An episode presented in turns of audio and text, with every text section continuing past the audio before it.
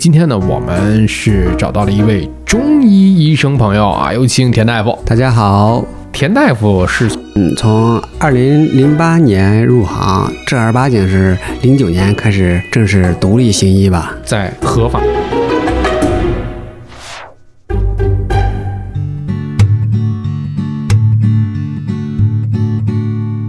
你头昏脑胀，不太灵光，走路也有点儿踉踉跄跄。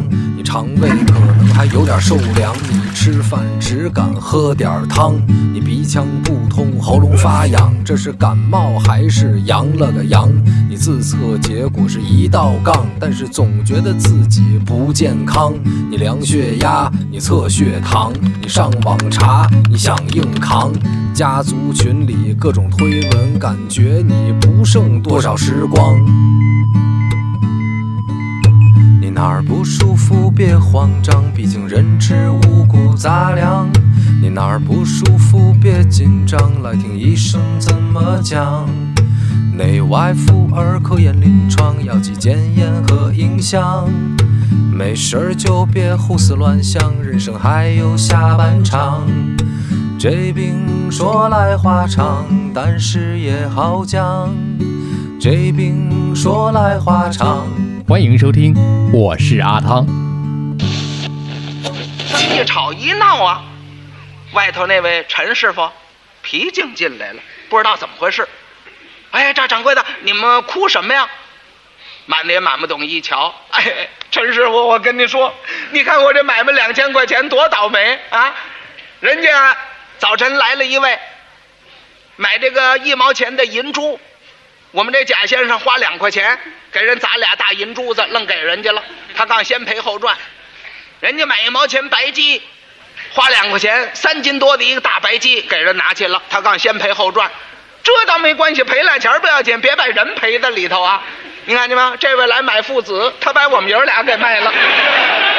这位先生来买仨人儿，连连连徒弟窝囊费带贾先生，嗯，带我老婆这全卖了。您说我我们这买卖还怎么搞啊？皮净一听啊，摸头往外就跑。满碟直叫：“哎，陈师傅，你跑什么呀？”皮净说：“我还不跑啊！回头来个买陈皮的，把我也卖了。”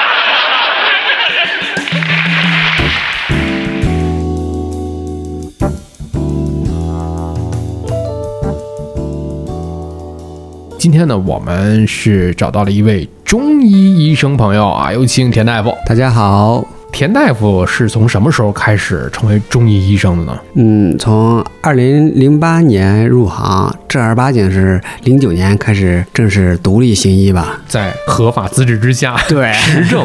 哎，中医是不是以前叫郎中？对啊，过去都是叫郎中的。以前最早那阵儿，就是还没有说啊，中医传统医学上来讲呢，可能江湖郎中更多一点。但现在随着这个我们国家的发展，法律的这个健全，慢慢我们都是持证的，两个证，双证，资格证，一个是职业证。对，必现在必须的，然后呢，就是可以这给人有处方权了，对，是吧那可以独立行医。独立行医，就是可以单独的去这个给别人看病了啊。田大夫是本科学的就是这个专业，对，可以是科班出身吧。中国的传统医学其实不单单是讲的这个中医，还有很多的像藏医啊、蒙医啊，各种各样的这种传统医学，才有它的魅力所在。你觉得中医最大的魅力在哪？一是它这个历史悠久，是吧？嗯它这个也属于中国的传统的一个科学技术的一个代表，对是吧？也是传统文化的一个结晶啊。在这个世界历史上吧，是吧？你看中医这个贡献还是挺大的嘛。嗯在这个过去的时候，没有西医的时候，是吧？嗯，是靠中医给咱们这个来治病，是吧？嗯哎，生命这个保驾护航吧，嗯是不是？从现在来说，大家可能对这个中医认可最深的地方，一是治胃病，是吧？胃病先防，哎，大家保健。其实更多，大家感觉这个更深的就是疑难杂症，中医好像感觉更优势一些吧。哎，有些西医院都说你这没有治了，是吧？哎，用了中医之后，哎，突然有了奇迹出现，是吧？哎，这不就是我们经常看到锦旗上写的“妙手回春 ”，是吧？啊，这个虽然说有时候这些东西有有一些夸大，但是有些确实有一些奇迹，真是不可理解。他通过中医，他确实把它治好了，是不是？确实有很多的这种怎么讲呢？就是在我们现代医学的这个角度上来讲，你可能无法在循证医学的角度去完成的一些个事情，或无法佐证的一些事情啊，包括我们的这个在中药领域的这些个研究啊，屠呦呦不就是吗？对对对对，是吧？而且人家还拿了这个大奖，确实了不起啊！而且我们在上小学的时候，大家就知道《本草纲目》，我很浅薄的知道，你比如说《伤寒论》，这是中医要必念的一个科目、啊，对，四大经典之一嘛。都要背。对，这些都是必必须的经典著作嘛。你不把古人的东西掌握了，你怎么还有新的进展呢？是不是？还真是，就是温故而知新。就温故的过程，就是在学习的这个整个的这大学期间，也是五年吗？对啊，中医的本科也是五年制的。嗯，那跟其他的一些个医学专业有哪些个相同的地方呢？就是据你所了解，因为你可能这几年一直是在大学期间啊，不是这几年了，想当年的那几年对是吧？一直一头扎进了这个呃中医学的这个呃学习过程当中。那其他的一些，比方说你了解到的西医、现代医学的这些角度，解剖，中医是不是也有解剖课？对呀、呃，说起这个课程的设置来说啊，中医的课程会更多一些。更多啊，对，除了这个必修的公共课之外，从这个专业课来说，西医的哦内外妇儿，像说的大家说的解剖的什么的，中医是必须学的。内外妇儿全都有。对，所以说是中医的内外妇儿都是需要学的，只不过可能是说这个，因为这个大学五年这个课时有限吧，嗯就说这个在西医的课程上，我们的课时会比临床的课时要少一些，比临床要多学一些中医的课程。临床这边吧，可能有一些中医的课程属于选修，它都不是必修的。哦，那其实我知道的，就咱们普通老百姓来讲呢，接触这个中医啊，咱们第一印象就可能是汤药、呃，对，大家对这个汤药、针灸，刮痧、对刮痧、刮骨骨，对哦，刮骨 啊，那个就那是《三国演义》里面的啊 啊，你这是大家听好了，是《演义》里面的啊。但是刮骨疗法这个事儿呢，咱们有证可循吗？呃，有证可循，也是有证可循对，这有历史记载的，这不就是这个中医的外科的开始吗？哦，你说到这个中医外科，有很多人不理解，甚至是说我之前也是不大理解，就是中医怎么还会有外科？因为咱们最多的就是号号脉嘛，内科更多一点。呃，现在的中医外科吧，可能就属于中西医结合吧，嗯有有手术。为什么会有中医外科呢？因为最早的时候没有西医，是不是？哎，但你也会有外伤。对你也会有骨折，是不是？因为这个有需求，它对应的就产生了中医外科，对不对？哦你过去没有手术的时候，你外伤需不需要处理？也要处理，是不是？对你骨折了需不需要接骨？都需要的是吧？所以就有中医外科，只不过是随着，呃，近来几这现在这个西医这个外科发展的比较快一些，是在这个各种。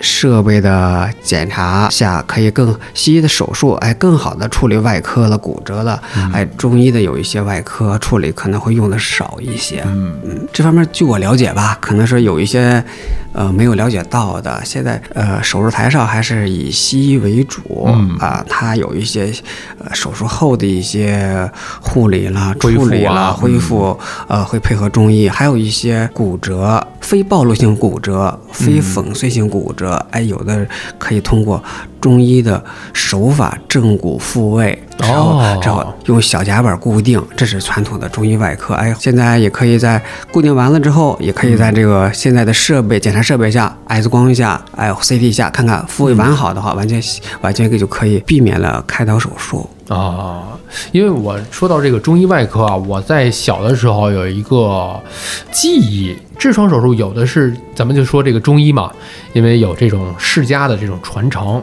他可能会对这个痔疮这种手术呢，他我不太懂啊，那他是系个扣儿还是怎么样的？你听说过吗？用现代理论解释它来说，它那通过这个系线之后，它影响了它那个血液供应。嗯，影响血液供应之后，哎，可能它这个组织，哎，就会坏死萎缩，或者说要定期的把这要颈线，是不是嗯？因为它那个萎缩了一点之后，可能说你要是这个蓟线的的它这个作用就减小了，它又有了血液供应了，所以要进一步再颈线，再进一步减少它的血液供应。其实这方面不是中医外科最特色的方面啊。中医外科刚才我说的，对于骨折的一些正手啊手法，手法的一些固定，这是呃一方面。这个还有最大一方面就是一些脱臼。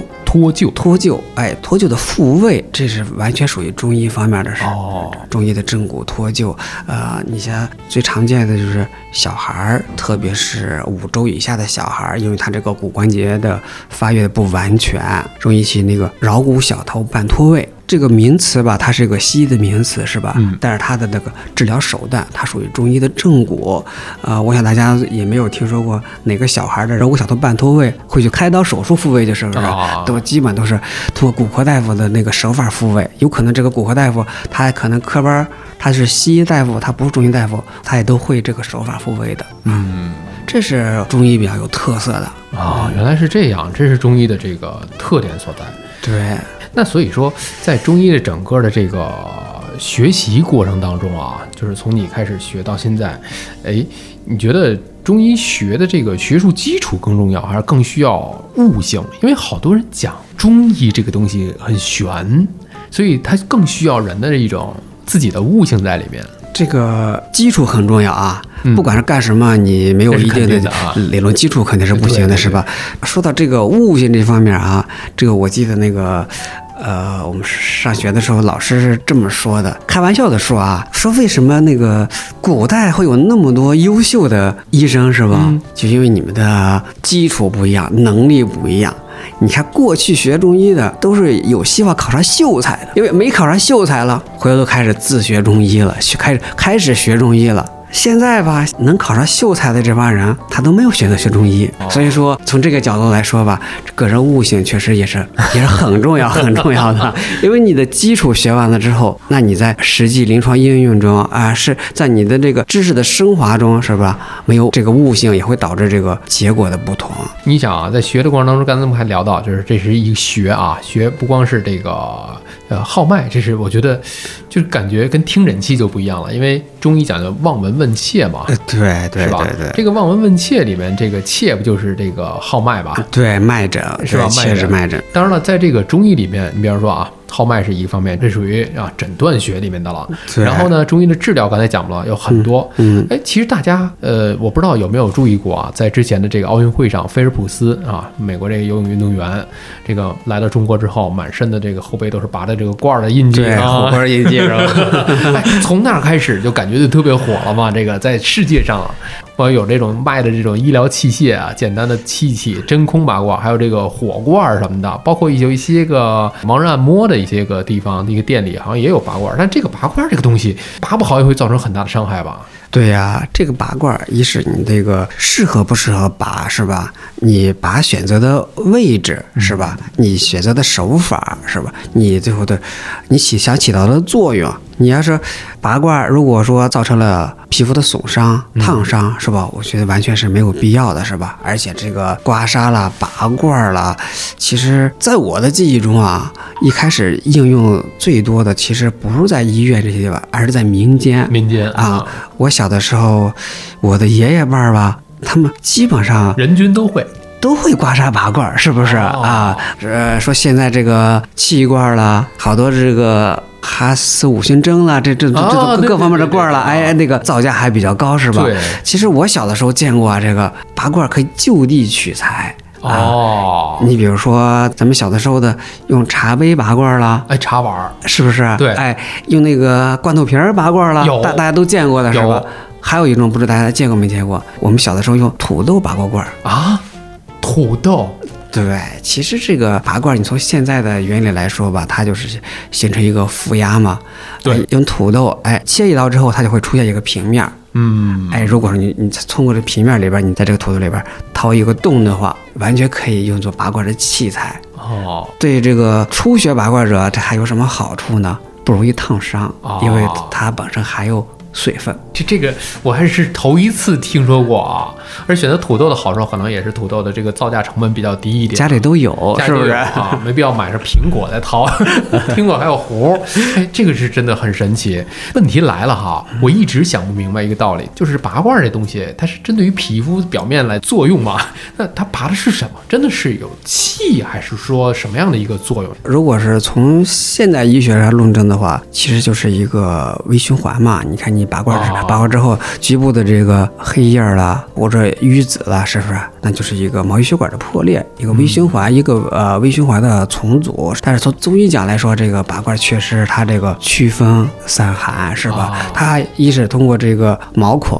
可以把这寒气给呃拔出来，还有它通过这个背部背腧穴，背腧穴也可以刺，同时刺激脏腑，哦使人体的脏腑功能运行起来，是不是？嗯人体的自我它也有这个保护自己身体的一个功能，脏嗯腑激发脏腑功能运行起来，这也是一方面的作用啊。哦，原来是这样啊！那还有一件事儿，针灸，针灸这件事儿呢，有穴位，这个穴位到底是个什么？这针灸这两个字儿啊，其实啊，严格来说应该是两样东西啊分分开说的。哦，对，针是针，灸是灸。对，针针刺是吧？灸是艾灸，哎对不对？啊，其实咱这个常说的针灸，针灸其实它是两个方法。先来说针，它这个穴位啊，历代都有这个说法。咱这个解放后，中科院吧也通过大量的人力物力去研究这个穴位，想把它具体化，是吧？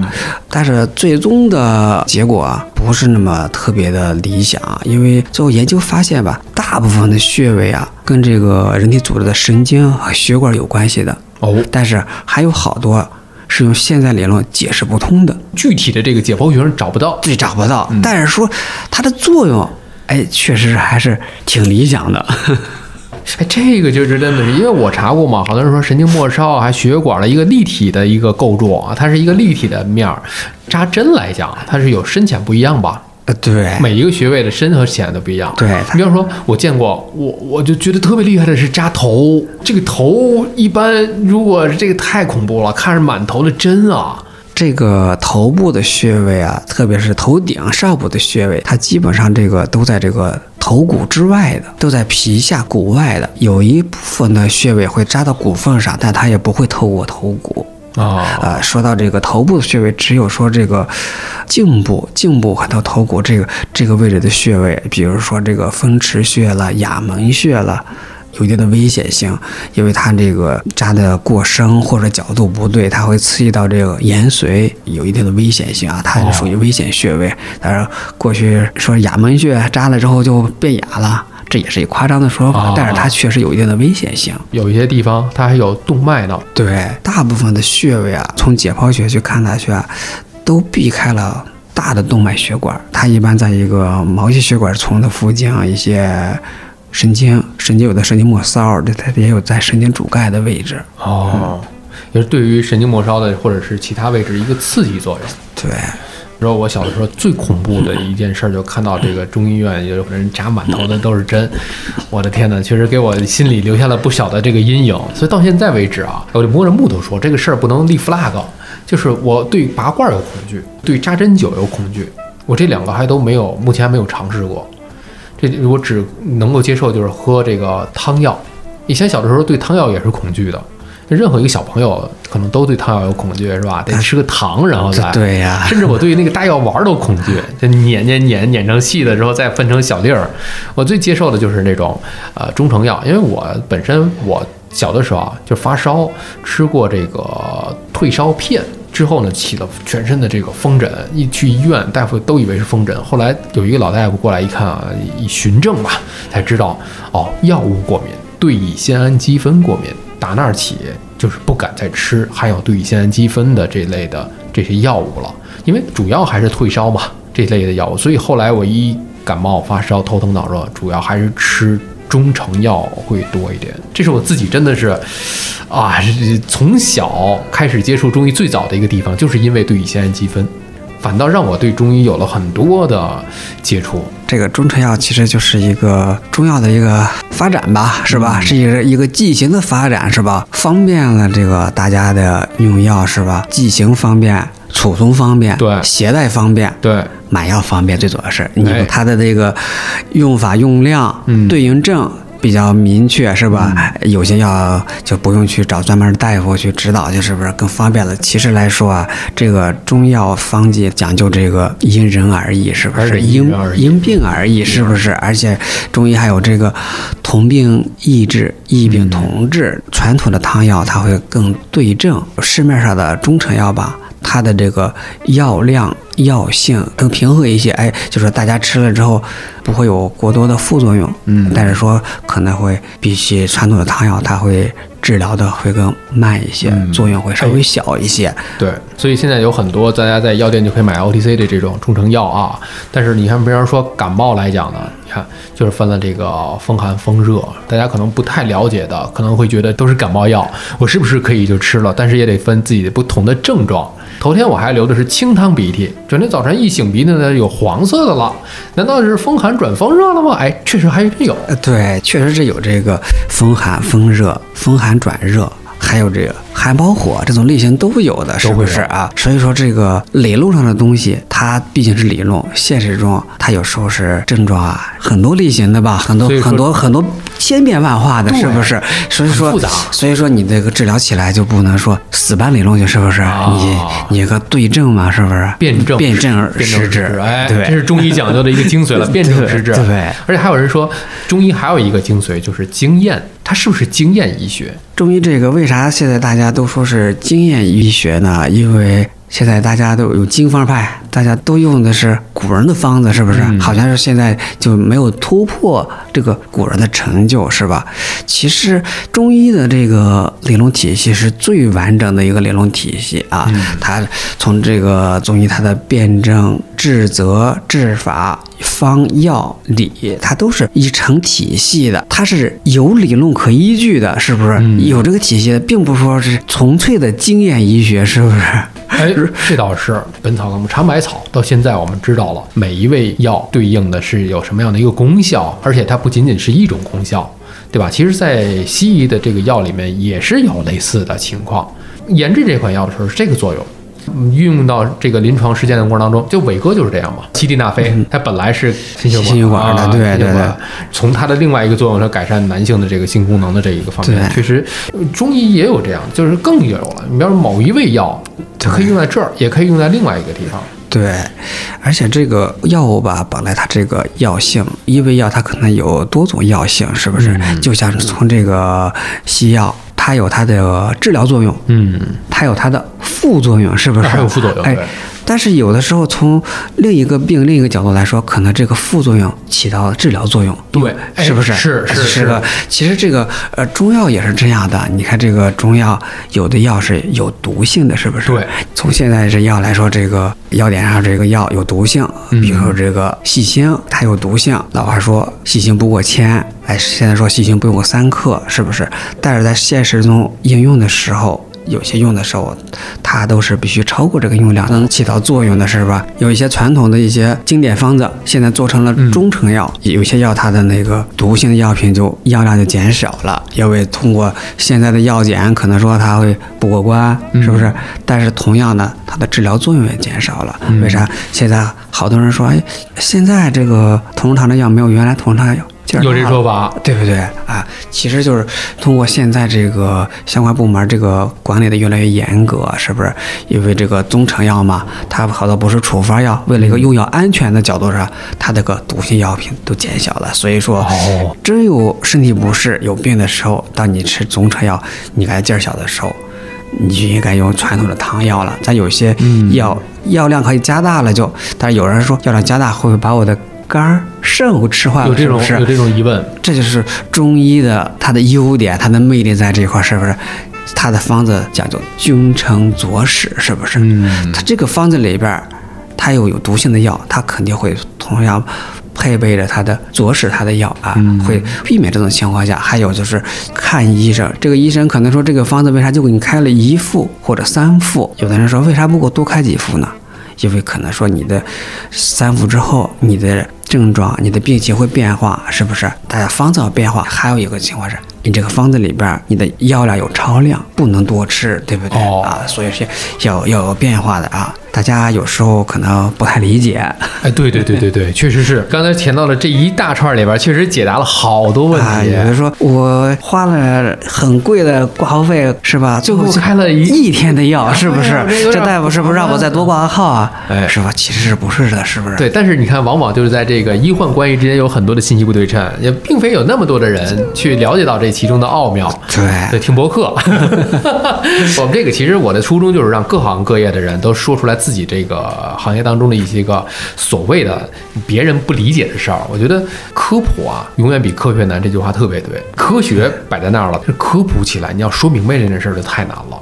你刚才讲了，确实好多疑问，包括我在内，有些名药厂啊，就说它现在的药不如以前好，它确实是很多的这种中成药，这是普遍适用的情况之下，这个现在的药监的这个各个维度上来讲，它不允许了，对吧？包括你刚才讲的那个，就是对于肝啊、肾呐、这种代谢，是不是长期是药三分毒？这句话也确实是老话，对吧？是有毒，但是可能往往在中医的这个药方子里面去给大家有一个是相互的一个平衡。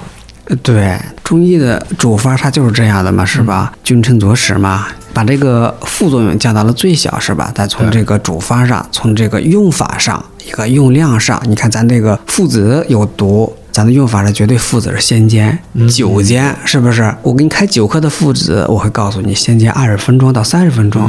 如果我要给你开到二十克的附子，我肯定会告诉你要煎到四十分钟甚至一个小时，这都是有讲究的，是不是？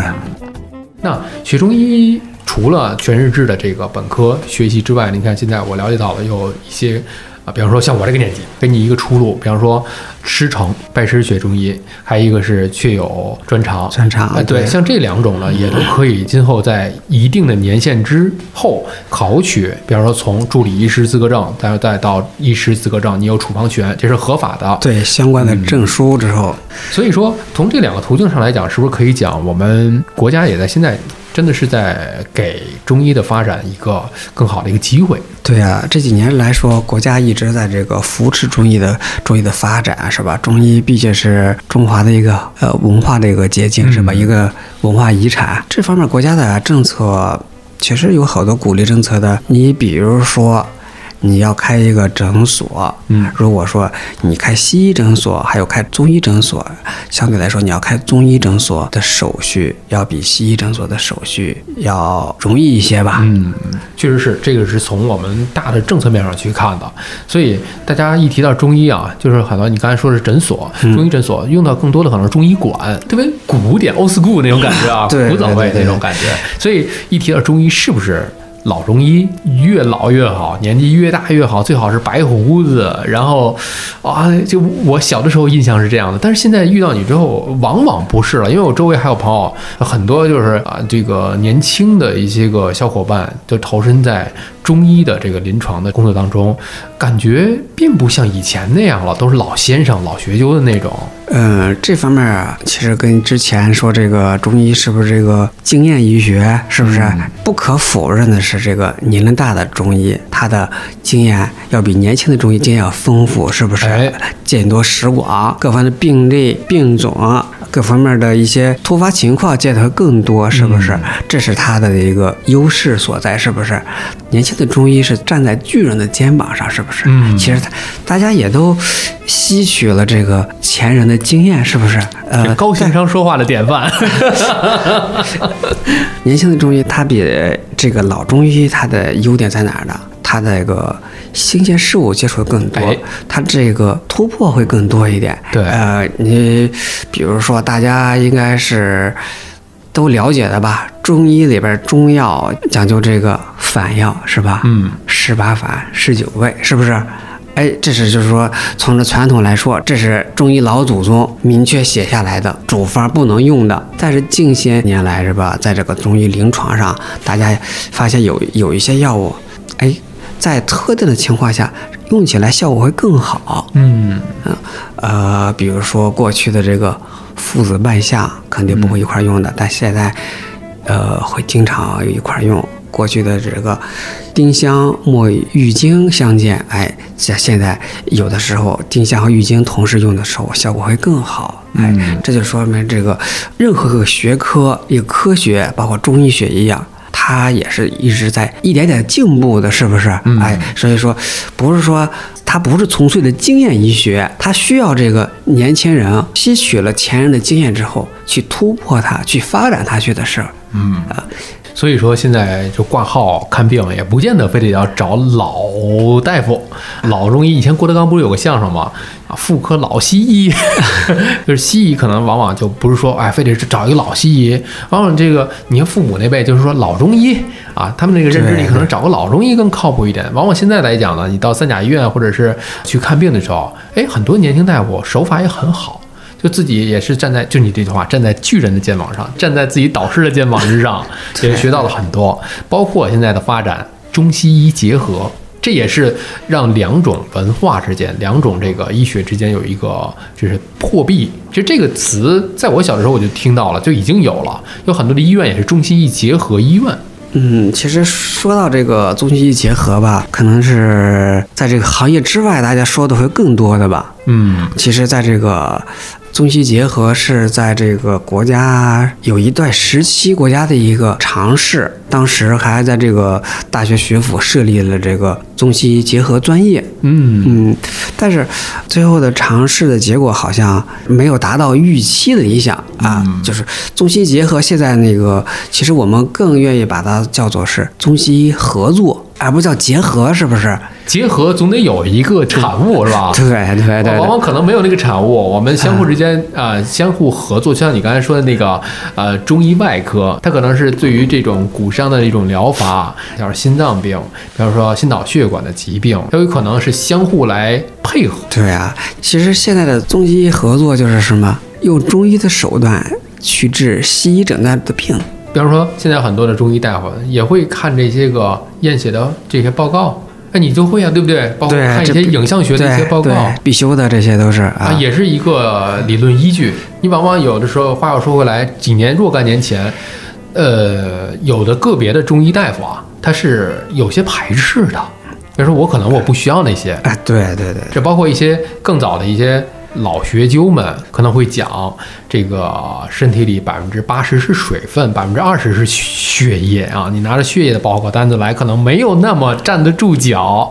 但是啊，这这个话也两说着，也有可能就是百分之二十占到了决定性作用的。这个咱们我是从外行角度上来说啊，所以从你们内行上来说，其实中西医在一起合作的时候，这个可能会是我们的一个理想方向。对你现在从医疗这行业来说啊，大家的目的就是治病救人，是不是？对所以说，不管是说这个中医的手段、西医的手段，才是选择对病人最有利的方式，是不是？你不能，你不能因为说我是中医，我就排斥西医的一些检查化验，是不是？如果配合起来，有一些那个指标会更精确、更准确、更有利于患者，是不是？其实这个并不是说大家说的是中医被西化了，是不是？你中医你走得好，你发展得好，你有自己的特色，你永远不会被西化，是不是？嗯，你说这个中西医合作，哎，你比如说有一些脑卒中、脑中风，就是西说西医说的脑出血、脑梗死。从西医的角度来说，我手术了，我溶栓了，就是我救命了，这人的生命保下来了。后期他能不能说话，能不能动，是不是？大夫都会告诉你，观察，定期过来复查。哎，这听的最多的实话。有些在一些那个综合性医院，是吧？这时候就后期的治疗就需要中医来配合了，康复一些针灸、中药，促进病人的康复，缩短病人的康复时间，提高病人的生活质量，是不是？嗯是，并不是说我保住命就行了，是不是？我要哎提高他的生活质量，是不是？相互配合，我觉得就是相得益彰，相互搭台啊，才能好戏连台。我觉得这个特别在理。跟田大夫聊了这么多，也解答了好多疑问。其实还有很多在我们在平时老百姓的这个眼中，外行来看的话，有很多的误解，有很多误会，我也整理了一些。咱们下半趴接着来聊。